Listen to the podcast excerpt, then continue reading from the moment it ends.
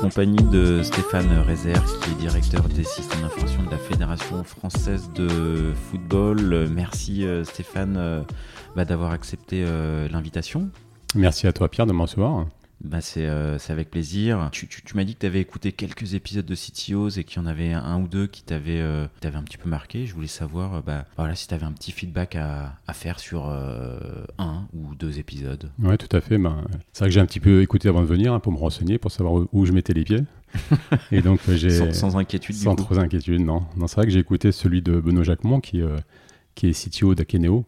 Euh, ça m'intéressait parce que je, je, travaille avec cet outil-là, ce, PIM-là, quand j'étais à la fédé de, de, tennis et je voulais, euh, je voulais savoir finalement comment il avait construit le produit. Donc j'ai trouvé ça hyper intéressant.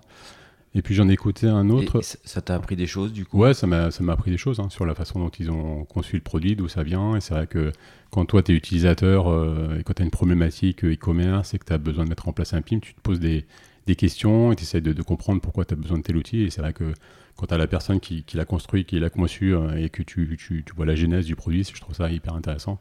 Donc ça, c'est plutôt sur l'accès produit en fait. Et compréhension de l'utilisation d'un produit.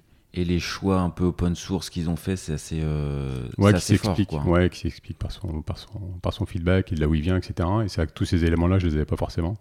Euh, malgré le fait que je sois utilisateur, je m'étais plutôt pas mal renseigné quand même sur, sur l'outil. Donc euh, donc c'est le type d'information qui est hyper intéressante. C'est vrai que sur ce, sur ce podcast-là, je trouve ça, je trouve ça effectivement très intéressant d'avoir tout le feedback et de comprendre toute la genèse du produit. Ok, ok, ok. Il y avait un autre épisode qui te... Ouais, j'ai aussi avec le CTO de SNCF Connect. Christophe. Christophe Rochefort ouais. et donc là, ce que j'ai trouvé intéressant, c'est plus le parcours. Il a un profil un peu atypique. Hein. Il vient plutôt de, de, la qualité. Et surtout, ce que j'ai euh, trouvé intéressant sur ce, sur ce podcast, c'est qu'il raconte finalement son parcours. Et euh, c'est pour ça aussi que j'ai accepté de venir. C'est plus raconter son parcours que ce qu'on fait actuellement. Donc c'est intéressant ce qu'on fait au quotidien. Et c'est aussi intéressant de, savoir de là où on vient, les questions qu'on se pose, euh, la progression qu'on peut avoir, les, opportunités qu'on peut rencontrer, les difficultés, etc. Et finalement, comment on arrive à un poste qu'on n'avait pas forcément prédit au départ. Donc euh, je pense que c'est un peu ce qui lui est arrivé à, lui. Je, je, me retrouve un peu là-dedans. Donc c'est pour ça que j'ai trouvé ça hyper intéressant. Et la qualité mène à tout également. Du ouais, coup, c'est un peu le L'une des, des, lignes du, euh, du, podcast avec Christophe. Exactement.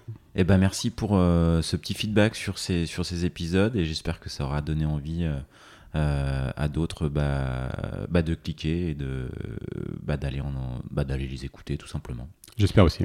Merci beaucoup.